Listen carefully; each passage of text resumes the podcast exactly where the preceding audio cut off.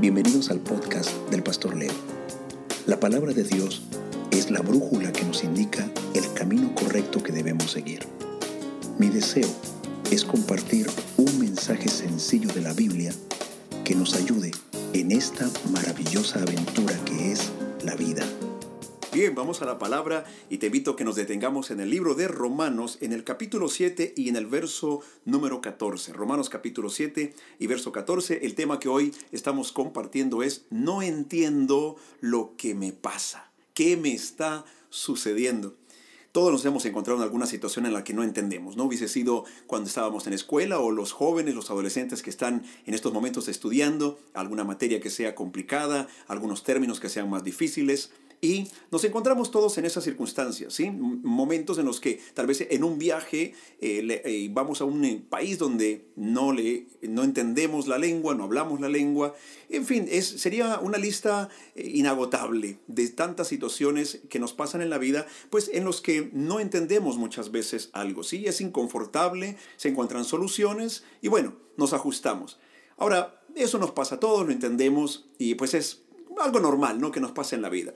Pero lo que realmente se vuelve un poco más difícil, o algunas veces bastante más difícil, es, es cuando lo que no entendemos está en el interior, aquí en el corazón, cuando hay un conflicto, cuando hay emociones, cuando hay sentimientos, cuando hay cargas que sentimos y hombre, nosotros mismos nos preguntamos, pero ¿qué me pasa? ¿Por qué me siento así? Eh, ¿Cuál es esta debilidad emocional? ¿Qué pasa con mis ánimos, con mis fuerzas? ¿Qué es lo que me pasa? No entiendo lo que me pasa porque muchas circunstancias pues son externas.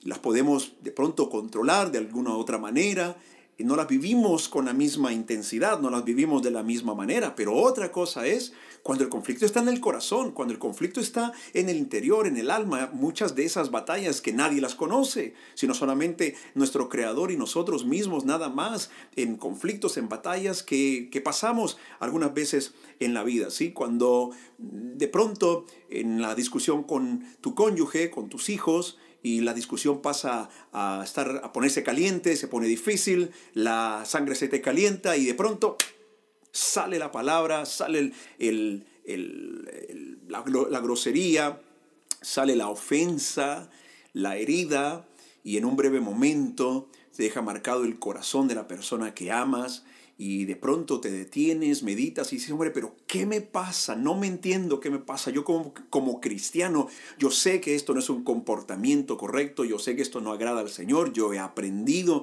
yo ya había pasado a otro nivel, yo ya estaba controlando esto y, y no entiendo qué me pasa cuando te sientes irritado y al parecer no hay razón por ello. Algunas veces, bueno, sabemos que puede ser algo fisiológico, algo que por, con el tiempo, la edad, eh, la, la, la, salud se resiente y puede hacer que algunas veces venga por ello. Pero, pero en realidad el punto son esos conflictos internos en el corazón eh, que, que nos suceden y decimos, pero hombre, ¿qué me pasa? No entiendo qué me pasa. Pero hoy el tema sobre todo va a estar enfocado en que no entiendo lo que me pasa en mi relación con Dios. No entiendo lo que me pasa en mi vida espiritual. ¿Qué está pasando? No entiendo lo que me pasa, es el tema del día de hoy. Vamos a leer Romanos capítulo 7 y verso 14. Dice la palabra de nuestro Señor así. Sabemos en efecto que la ley es espiritual. La ley es espiritual pero yo soy meramente humano y estoy vendido como esclavo al pecado. Wow, tremendo texto. Vamos a orar, vamos a acercarnos al trono de la gracia. Te invito a que pidamos al Señor su ayuda para que aprovechemos el alimento espiritual para nuestras almas en estos momentos. Padre Celestial, venimos delante de ti, muy agradecido Señor porque tu palabra es alimento para nuestras almas. Lo necesitamos y es una necesidad urgente y profunda que tenemos, Señor. Es como una sed cuando han pasado horas y la sed ha aumentado y nos empezamos a desesperar por tomar agua o cuando no hemos comido y nos desesperamos y nos debilitamos y necesitamos ser nutridos. Señor, así, cada día necesitamos ser nutridos por tu palabra. Hoy oramos para rogarte que tu Espíritu nos ayude a ser buena tierra, que Él nos muestre toda actitud incorrecta, todo error que podamos tener para eh, rechazar tu palabra, Señor. Te pedimos que nos ayude tu Espíritu, que nos ilumine, que nos tome de la mano y nos enseñe a sentarnos a tu mesa espiritual para alimentarnos de tu buena palabra. Señor, hoy lo recibimos. Sabemos que hay circunstancias en nuestro interior y esas batallas que muchas veces no entendemos lo que nos está pasando, Señor. Sobre todo en nuestro caminar espiritual no sucede, pero ahora te damos gracias por tu buena palabra que nos sana, que nos transforma y la recibimos con gozo. Oramos a ti, Padre, reconociendo que eres el único Dios soberano y a, y a, ti es la gloria, el reino, la autoridad por los siglos de los siglos. Oramos en Cristo Jesús, nuestro amado Señor. Amén y amén. Bueno, aquí el texto que hemos leído de Romanos capítulo 7 y verso 14 dice, sabemos que la ley es espiritual. ¿De qué ley estamos hablando? De la ley de Dios, por supuesto. Tenemos nuestras leyes sociales, gubernamentales y por supuesto que veremos muchas de las cláusulas de nuestras leyes y veremos que no hay nada de espiritual en ellas. Pero aquí el texto nos habla de la ley de Dios. La verdad es que no hay nada más importante en nuestras vidas que debamos conocer, que debamos respetar, como la ley de Dios. Queridos amigos, amigas, eh, hemos dado cuenta por la ciencia que hay leyes que son inquebrantables. Y la ley de Dios muchas veces la podemos olvidar con facilidad. Y sin embargo es la ley más importante, más que las leyes de la física, de la química. Hay por encima de todas esas leyes la ley de nuestro Creador, la ley de nuestro Dios para que nos vaya bien, para que seamos sanados, restaurados, seamos bendecidos y recibamos la libertad que Jesús compró en la cruz cuando murió en nuestro lugar. Dice el texto, la, ley, y ya lo sabemos, que la ley es espiritual. Esta ley de Dios es espiritual. Es importante entender este, esta declaración tan sencilla, porque lo que en realidad el texto nos está diciendo es, esto va a tratar las cosas de tu corazón. ¡Ja! Sí, Señor. Otra vez, sí, sí, sí, sí, sí. Porque mira, eh, nosotros como padres reconocemos ciertas actitudes, sentimientos en los hijos, estados de ánimo y sobre todo mamá, ¿verdad? Eso ya es conocido, ese sentimiento, no, bueno, esa facilidad, diría, de las madres en reconocer un estado de ánimo en el hijo cuando muchas veces el, el padre, los hermanos no se han dado cuenta, ¿sí? Y, y lo notan en el hijo. Bueno, si una madre humana es capaz de eso. Si un padre, eh, humanamente hablando aún, es capaz de poder sentir y discernir eso en uno de sus hijos, imagínate nuestro creador. Y lo que la Biblia nos dice acá es, cuando te acercas a la ley de Dios, que es la necesidad más grande que tiene tu alma, que tiene mi alma, no hay nada más eh, grande. No hay una necesidad mayor que esto de acercarnos a la ley de Dios, de conocer la ley de Dios. Lo que debemos entender o debemos recordar tal vez en algunos casos es que esta ley es espiritual y por lo tanto va a tratar con las cosas que hay en el corazón. Hace un momento les decía, es difícil cuando no entendemos, sobre todo los conflictos en nuestro interior, cuando no logramos comprender qué nos pasa, por qué nos sentimos así, por qué irritados, por qué gritamos, por qué ofendimos. Luego viene el arrepentimiento, el remordimiento, que pasa por horas o por días tal vez, y nos preguntamos, nos frustramos ante nuestras propias batallas. Hombre, pero no entiendo lo que me pasa. Bueno, para eso está la ley de Dios. Así es, para eso está la ley de nuestro Dios, que toca las cosas del corazón, que va a venir a sanar, va a venir a desvelar, por supuesto, a quitar el velo para nosotros mismos. Dios nunca va a sacarte los trapitos al sol, como decimos nosotros coloquialmente en español, no va a venir y te va a descubrir, te va a avergonzar ante las demás personas para que aprendas por fin la lección de que te comportes como un buen cristiano o que aprendas ya por fin que es tiempo que te vuelvas a Dios. No, Dios nunca, nunca se impone. A amar no se puede obligar a nadie, ni Dios mismo nos obliga a amarlo. Sabes que cuando alguien ama a Dios con todas sus fuerzas y, y pone su vida para amar a Dios, en realidad es solamente una respuesta.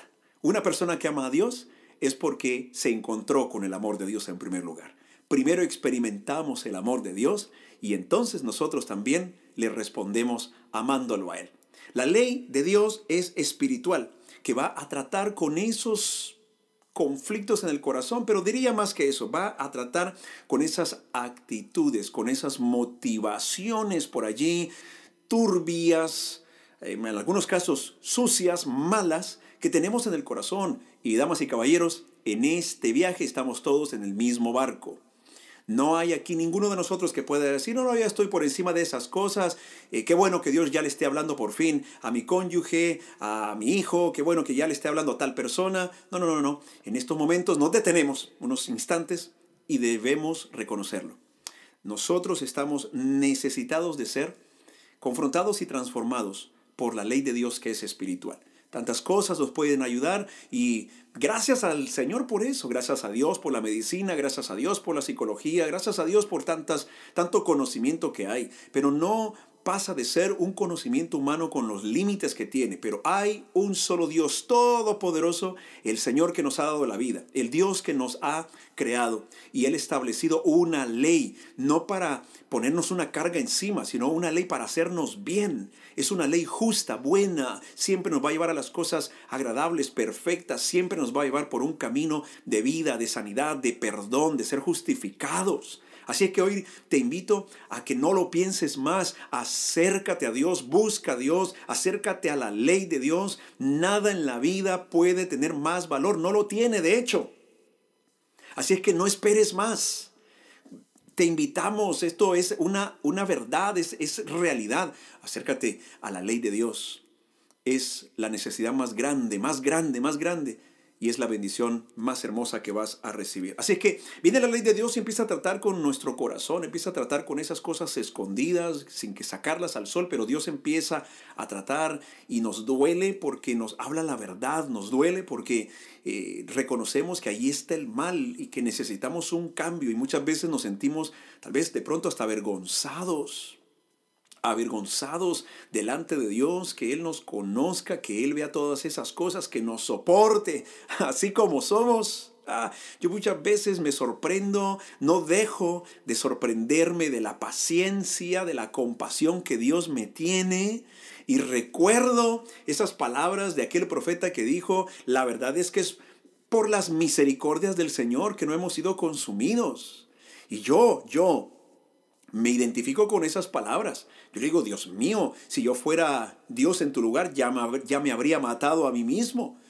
Y reconozco esa bendita gracia de Dios, esas misericordias maravillosas que Él nos da todos los días. La ley de Dios es espiritual, la necesitamos para que trate con lo interno de nuestro corazón, con esos secretos. No hay ninguna otra cosa que pueda tratar con esas batallas, con esas cositas en el corazón, con esas cosas que muchas veces no entendemos qué está pasando en el corazón. Solo la ley de Dios es eficaz. Las siguientes palabras del texto dice el escritor, que es el eh, Pablo, él dice, pero yo soy meramente humano. La ley de Dios es espiritual, pero yo no doy la talla. Yo soy meramente humano nada más y él empieza a, describirnos el conflicto que todos llevamos adentro. Y es que somos limitados, nosotros solamente somos carne y hueso. Somos solamente una, una masa nada más humana con tantas limitaciones y sobre todo con una naturaleza que peca contra Dios, una naturaleza pues de mala, depravada, así somos somos capaces de, de lo peor. Esto está sonando como que muy negativo la enseñanza del día de hoy, ¿no? Pero recuerda, si a lo largo de esta enseñanza, perdón, perdón, si a lo largo de esta enseñanza sientes tristeza, la Biblia dice, si esa tristeza es porque reconoces que hay algo malo y esa tristeza te lleva a arrepentirte y dejar ese mal hábito, dejar ese pecado, dejar ese mal, esa maldad y desecharlo de tu vida, entonces esa tristeza es buena, porque esa tristeza viene de Dios para sanar, para darte vida, para perdonarte. Así es que no es negativo, es sencillamente tal vez una medicina poquito más amarga, pero que nos va a sanar porque es la ley del Señor. Así es que el, apóstol Pablo aquí está mm, compartiéndonos, explicándonos ese conflicto que él también vive. Ojo con lo que te estoy diciendo, porque este hombre, ¿quién de nosotros dudaría de su compromiso espiritual? de su entrega espiritual, de su relación con Dios. Bueno, él mismo dice en, en, un texto que él ha recibido revelaciones más que cualquier otra persona, viajó al cielo por voluntad de Dios, donde se le mostraron cosas que no hay cómo explicarlas, lo dice él mismo, no hay palabras que existan en nuestros lenguajes para describir lo que hay en el cielo, lo que él vio. Así es que este hombre llegó a tener una relación tan profunda, tan, tan única, íntima con Dios, que tal vez no esperaríamos que Él sea quien se exprese así. Y dice, yo soy meramente humano. Hay un conflicto en mí que mientras la ley de Dios es espiritual, yo me doy cuenta que soy únicamente un, simple ser humano nada más y, no, doy la talla.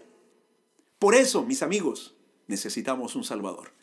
Porque no daremos la talla nunca, nunca a, la, medida de la ley de Dios. No podremos nunca estar a la medida de su justicia, de su santidad, de su perfección. Pero para eso apareció el Hijo de Dios. Para eso vino el Señor Jesucristo. Necesitamos un Salvador. Tú y yo necesitamos un Salvador. Y hago un llamado a los que somos cristianos y que con justa razón podríamos decir, bueno, yo ya lo tengo a Él como mi Salvador.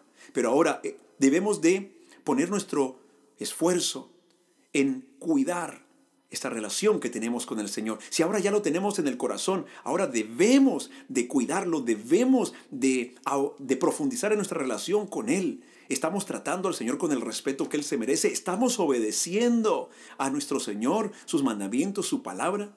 Y si tú no has asistido a una iglesia, si por alguna razón te han dado una mala experiencia en alguna iglesia, bueno, puede suceder, la verdad es que sí, y es más frecuente de lo que quisiéramos, pero hoy el punto es que te invitamos para que tú te acerques a Dios, para que busques la ley de Dios, porque tú también, yo también, todos en este barco necesitamos de un Salvador.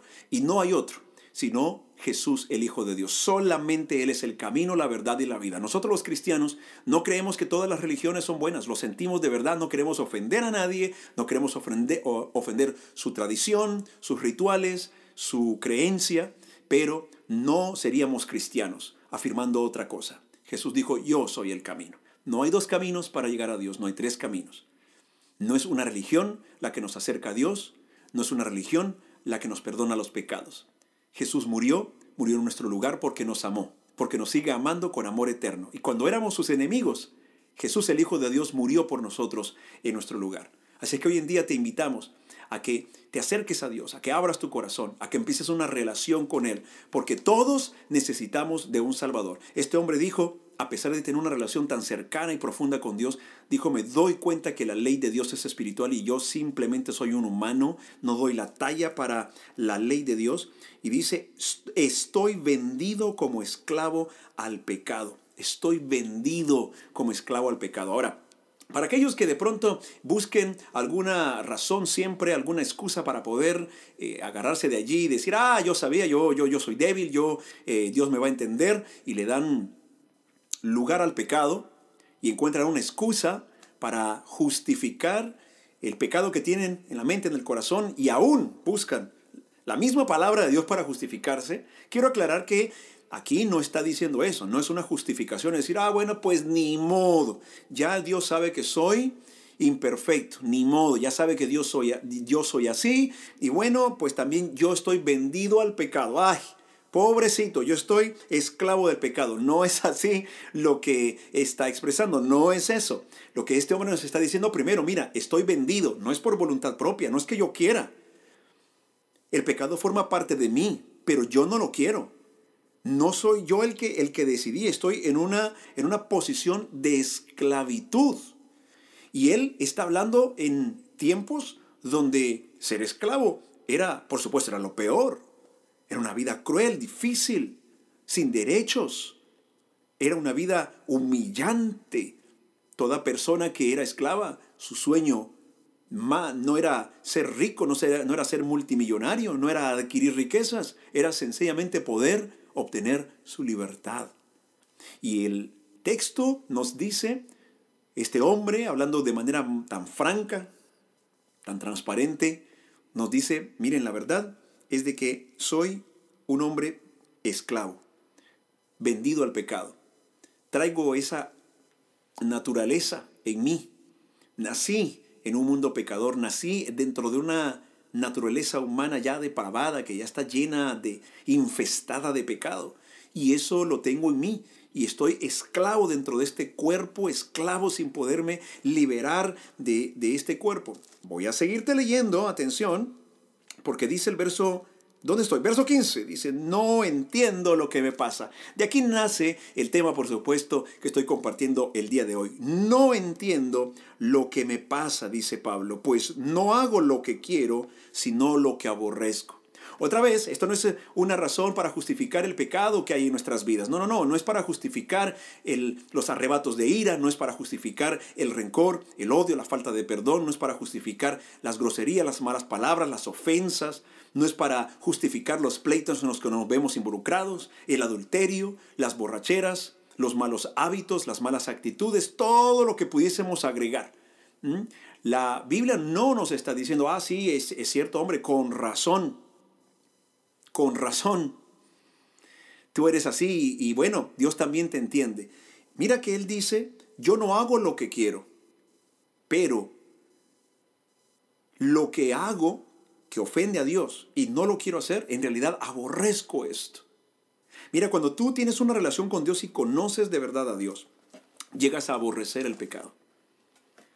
Aunque está allí presente, aunque sigues dentro del mismo cuerpo de carne y de hueso, llegas a aborrecer el pecado. Cuanto más cercano eh, es tu corazón a Dios, cuanto más profunda tu relación con Él y creces espiritualmente y vas madurando y vas creciendo en tu vida espiritual, si ejercitándote, empiezas a desarrollar dones espirituales, eres un hombre, una mujer, un adolescente, un anciano que sirve a los demás, que sirve a Dios, que sirve a sus planes.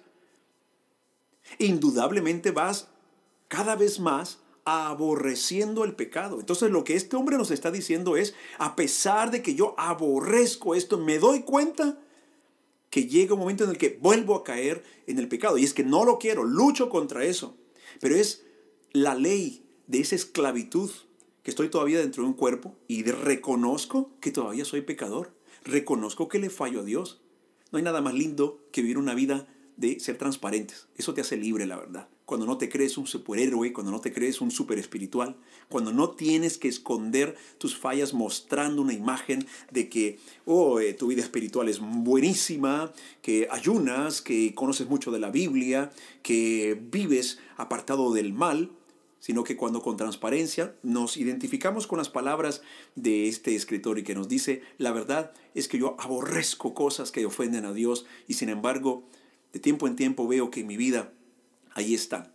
Ahí está un resentimiento, ahí está una pequeña raíz chiquita allí de amargura que me está afectando cada vez más, que han pasado los meses, los años y no he podido vencerlo.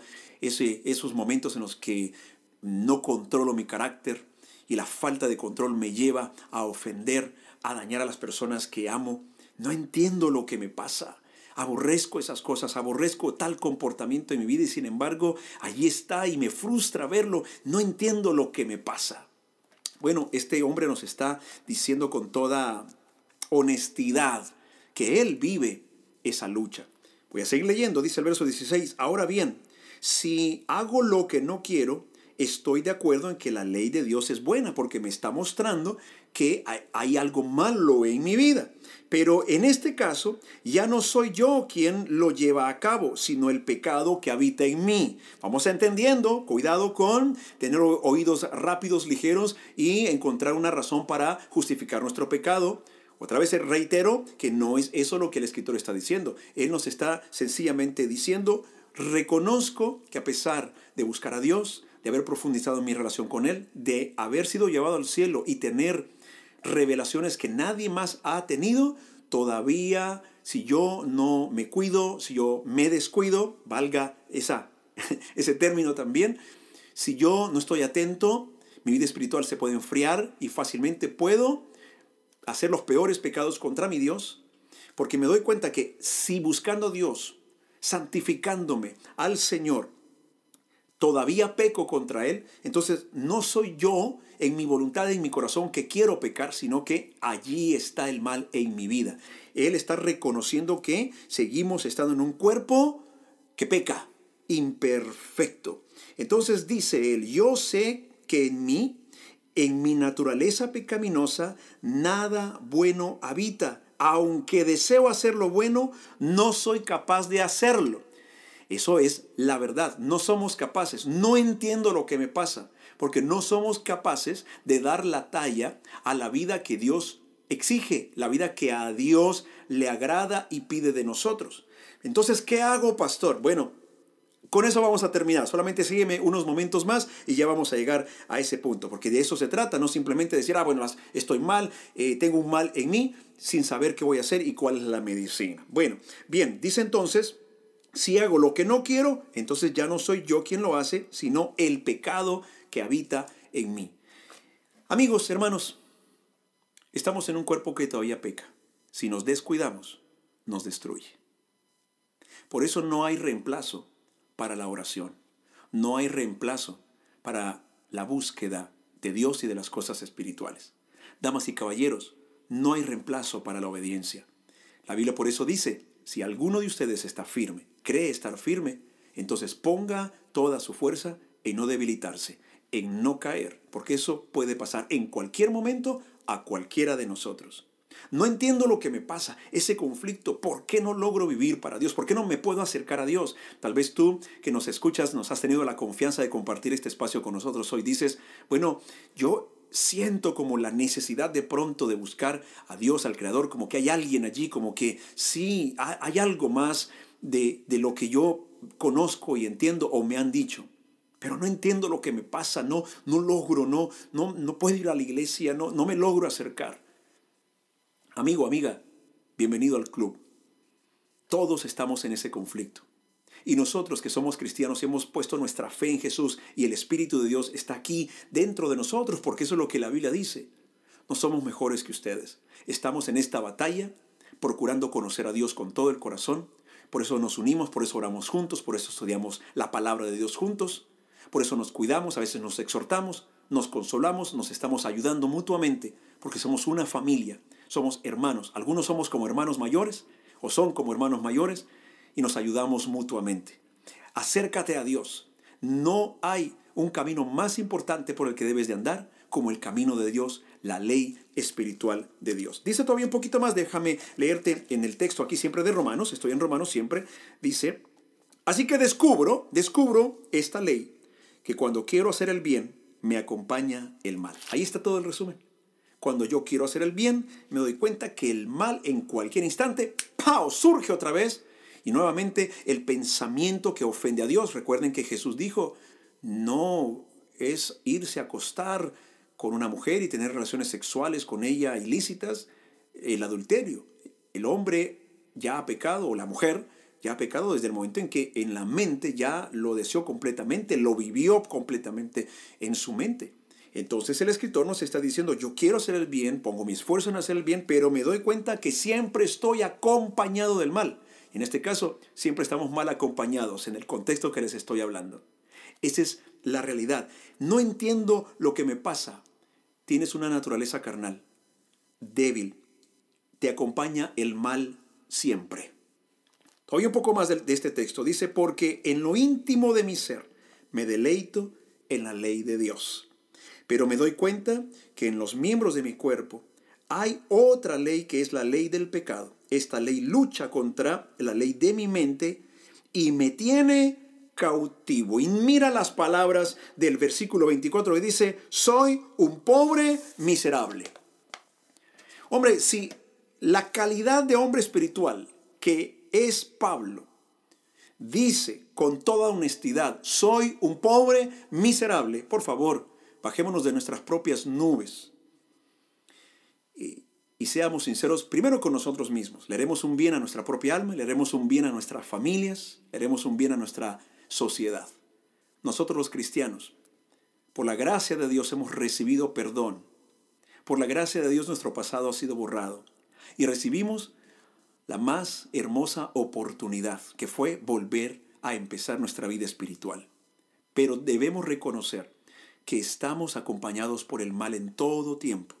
Y sí, yo, el primero, debo reconocer y lo reconozco el día de hoy delante de ustedes. Yo soy un pobre miserable. Un pobre miserable en la vida espiritual. Mira, nunca dejaremos de ser unos pobres miserables en cuanto a nuestra lucha contra el pecado. Es que si nosotros no tenemos comunión con Dios, no fortalecemos nuestra vida espiritual, no caminamos conforme a la palabra de Dios, el pecado siempre nos va a ganar la batalla, siempre, siempre, siempre. No somos capaces, no somos suficientes de vencer el pecado por nuestras propias fuerzas. El Señor Jesús dijo, miren, ustedes tienen que permanecer en mí y permanecer en mi palabra, porque separados de mí, nada pueden hacer. Separados de mí no van a poder vivir la santidad que el Padre exige. Separados de mí, ustedes no van a poder enfrentar el pecado y ganarle. Podrán echar fuera demonios, podrán hablar en lenguas espirituales, podrán hacer milagros, podrán sanar a los enfermos, pero cuando se trata de la lucha contra el pecado, se necesita una comunión con el Señor más profunda, estar orando, leer la palabra de Dios. No es nada místico, es sencillamente disciplinas espirituales que todos podemos y debemos hacer. Soy un hombre miserable, soy un pobre miserable. Hace algunos días estábamos en casa con mi familia y bueno, cuando nos sentamos a compartir en familia, algunos tiempos espirituales, nos gusta escuchar algunas enseñanzas y bueno, alguno de los predicadores que escuchamos decía algunos días atrás, escuchábamos una enseñanza y él de, hablaba de el síndrome del burro. Recordando aquel momento cuando el Señor Jesús entró a Jerusalén sentado, ¿verdad?, en un pequeño asno, ¿ah? ahí está el burro, y cómo a pesar de que este animal llevaba al mismo Hijo de Dios encima de él, y la multitud alababa al Señor Jesús, lo aplaudía, el burro no dejó de ser burro, siguió siendo burro. Y este pastor decía, eso pasa en la vida, principalmente en la vida espiritual, que a pesar de que Dios nos enseña su verdad, muchas veces nos damos cuenta, y es el principio que les estoy compartiendo ahora, de que el ser humano sigue siendo burro. No estoy queriendo ofender a nadie, es una comparación nada más, por favor. no se me vaya a ofender. No, no, no se trata de eso. Mira, cuando no entiendas lo que te está pasando aquí en el interior, vamos a ver. Ya pronto, pronto, voy a ir terminando dándote cuál es la medicina. La Biblia también dice que la palabra de Dios es medicina para nuestros huesos, para nuestras almas. Así que atento, vamos a ir para allá. Entonces el pastor, vuelvo al pastor, decía, es el síndrome del burro. Yo le diría es el síndrome del pobre miserable. Nunca dejamos de ser pobres miserables en nuestra lucha contra el pecado. A pesar de acercarnos a Dios, de hacerlo de todo corazón, tal vez has, has crecido y no lo dudo. Celebro tu crecimiento espiritual, pero ten cuidado siempre. Ese es el llamado el día de hoy, este es el mensaje. No entiendo lo que me pasa. Bueno, Ten cuidado, en primer lugar, empieza por allí, ten cuidado siempre y recuerda que el mal te acompaña siempre. El mal me acompaña siempre. ¿Saben que A mis hijos les he compartido, sobre todo cuando han llegado a una edad mayor, les he compartido, a mi hijo mayor principalmente, le he dicho, el problema en la vida es cuando nos confiamos, nos confiamos de nosotros mismos. Le he dicho a él con toda honestidad, hijo, yo no tengo confianza en ti, no confío en ti, pero me estoy refiriendo a un contexto espiritual, por supuesto. ¿Mm? Entonces, le digo, hijo, no, no confío en ti por la naturaleza de pecado, de mal que tienes en ti. Pero sabes, le he dicho a mi hijo, no solamente no confío en ti, es que no confío tampoco en mí mismo. Porque la Biblia es clara, me, dice la verdad. ¿Para qué voy a estar yo luchando contra la verdad si está escrito claramente? Entonces, dice aquí la escritura que está el mal allí presente y a causa de eso somos unos pobres miserables. Sencillamente yo te hago el, llamado a que seamos humildes, sencillamente, hombre, seamos humildes, no somos superhéroes, no somos super espirituales, seamos humildes. Reconozcamos que somos imperfectos, que, que, tenemos muchos conflictos, reconozcamos que estamos en plenas batallas espirituales y que muchas veces algunas de esas batallas las perdemos. Por eso necesitamos de un Salvador, por eso necesitamos buscar a Dios, por eso necesitamos la ayuda y la presencia del Espíritu Santo para que nos guíe, nos fortalezca para que Él nos enseñe, lo necesitamos. Seamos humildes. Hoy en día, eh, realmente, en esta pandemia ha habido mucha inflación, ¿verdad? Algunos eh, nos inflamos 5 libras, otros 10 libras, otros 20 libras. Pero voy al punto. Nos hemos acostumbrado a inflar el ego en nuestras iglesias cristianas. Hoy eh, todo se trata de, yo, de mí, de mí, de yo, de yo, de yo, de mí, de mí, de mí. Estoy, eh, nosotros mismos estamos en el centro de todo, eh, nuestras oraciones egoístas, estamos haciendo a Dios en nuestras oraciones, en nuestros proyectos, eh, lo estamos haciendo de nuestro esclavo, nuestro servidor, le faltamos el respeto, le pedimos de cualquier manera, estamos casi que obligándolo a Dios, aunque no podemos, engañándonos a nosotros mismos, haciendo oraciones como que Dios es nuestro sirviente, que nos va a hacer los mandados. ¿Y por qué? Porque nos hemos inflado el ego a nosotros mismos. Hoy todo es eh, que vas a tener eh, los mejores años de tu vida por delante. Y mira, una cosa es confiar en las promesas de Dios, que son fieles y eternas. No hay libro más positivo que la palabra de Dios. Pero muchos equivocadamente a sus caprichos le llaman fe. Y solamente nos hemos inflado el ego. Hoy necesitamos reflexionar. No entiendo lo que me pasa. Me estoy descuidando de que hay un mal que me acompaña todo el tiempo y que me puede destruir en cualquier momento. Bien, voy a terminar llevándote a unos textos, ya los tengo por aquí impresos para que sea más práctico y fácil, y te voy a llevar allá. Dice el libro de los Salmos, son cuatro textos que te voy a leer en el libro de los Salmos. Dice el Salmo 32 y verso 5, escrito por el rey David, pero te confesé mi pecado, Señor. No te oculté mi maldad y dije, voy a confesar mis transgresiones al Señor, y tú, Señor, perdonaste mi maldad y perdonaste mi pecado. Pastor, ¿qué hago entonces? Cuando no entiendo lo que me pasa, esos conflictos espirituales, cuando me duele fallarle a Dios, cuando reconozco que eh, pierdo el control de mis emociones, que ofendo cuando no debo de ofender, y es más, no quiero ofender, pero cuando yo me di cuenta ya estuvo, ya solté la palabra, ya solté la grosería, ya solté la frase, ya herí duramente. ¿Qué hago? Haz lo que hizo David. Dijo, confesé al Señor mis pecados, mis transgresiones. Fui transparente, fui real. Señor, tengo un problema en controlar mi carácter. Tengo pérdidas de control horribles y me enojo, me irrito fácilmente. Tengo un problema, Señor, de carácter.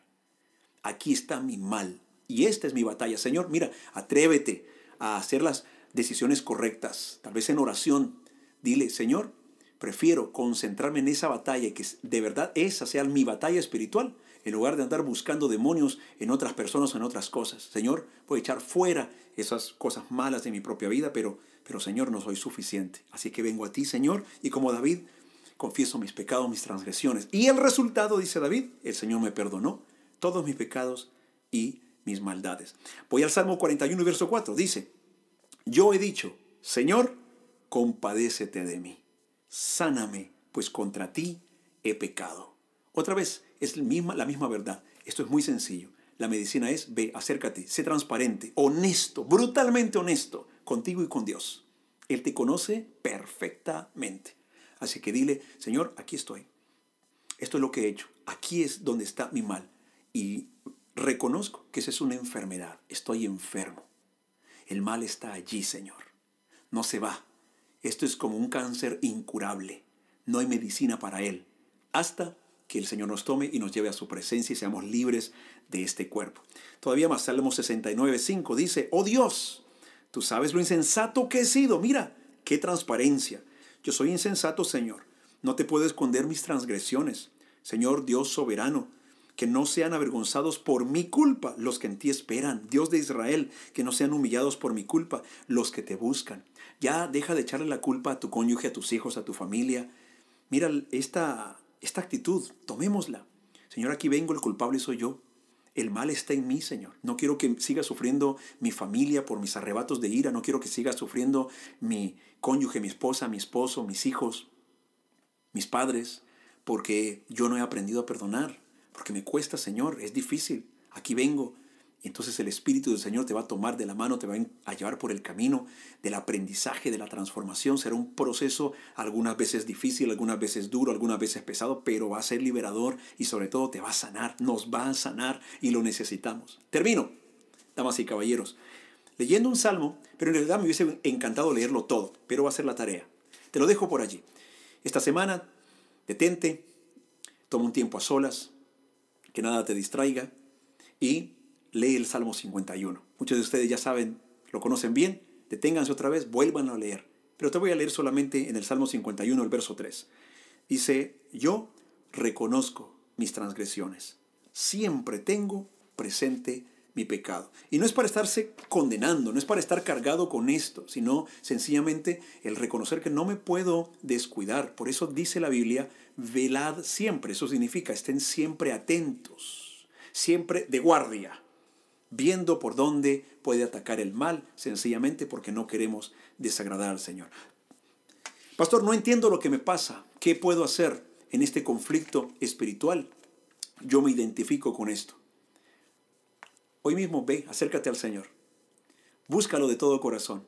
Confiésale tu pecado. Vuelve a leer estos textos que te he leído, Salmos 32.5, Salmos 41.4, Salmos 69.5 y 6 y el Salmo 51, es decir, léelo todo y allí el Señor te mostrará todo lo que debes de desechar en tu vida. Y Él empezará a trabajar si con honestidad tú llegas, con total transparencia, llegas y le dices, aquí es donde está mi mal, Señor, aquí es donde está mi batalla, y por esto es que muchas veces no entiendo lo que me pasa. ¿Y por qué te ofendo a ti, Señor? ¿Y por qué ofendo a mi familia? ¿Por qué daño mis relaciones? ¿Por qué vuelvo a caer en el mismo mal? Pero aquí estoy. Vengo para ser sanado. Vamos a orar. Padre Celestial, gracias, gracias, gracias. Tu palabra siempre es buena cuando nos confronta, cuando nos alienta, cuando nos da ánimo, cuando nos da gozo, cuando nos trae aún una tristeza que es buena para que seamos libres una tristeza que es buena porque está siendo la medicina que algunas veces puede, puede saber amargo, pero nos está sanando. Tu palabra es buena y la necesitamos. Muchas veces yo mismo, Señor, no entiendo lo que me pasa. Yo mismo como pastor no entiendo por qué esos conflictos todavía en mi corazón, en mi mente. Yo mismo no entiendo por qué la pérdida de control. Yo mismo no entiendo. Pero aquí estamos, Señor. Necesitados de aprender a ser brutalmente honestos. Necesitados de ser sanados con tu verdad. Y hoy nuestra alegría es que tu palabra nos sana y que tenemos esta maravillosa bendición. Y ahora la recibimos, Señor, la guardamos. Te ruego que tu Espíritu Santo nos ayude a recordarla y a vivirla de corazón.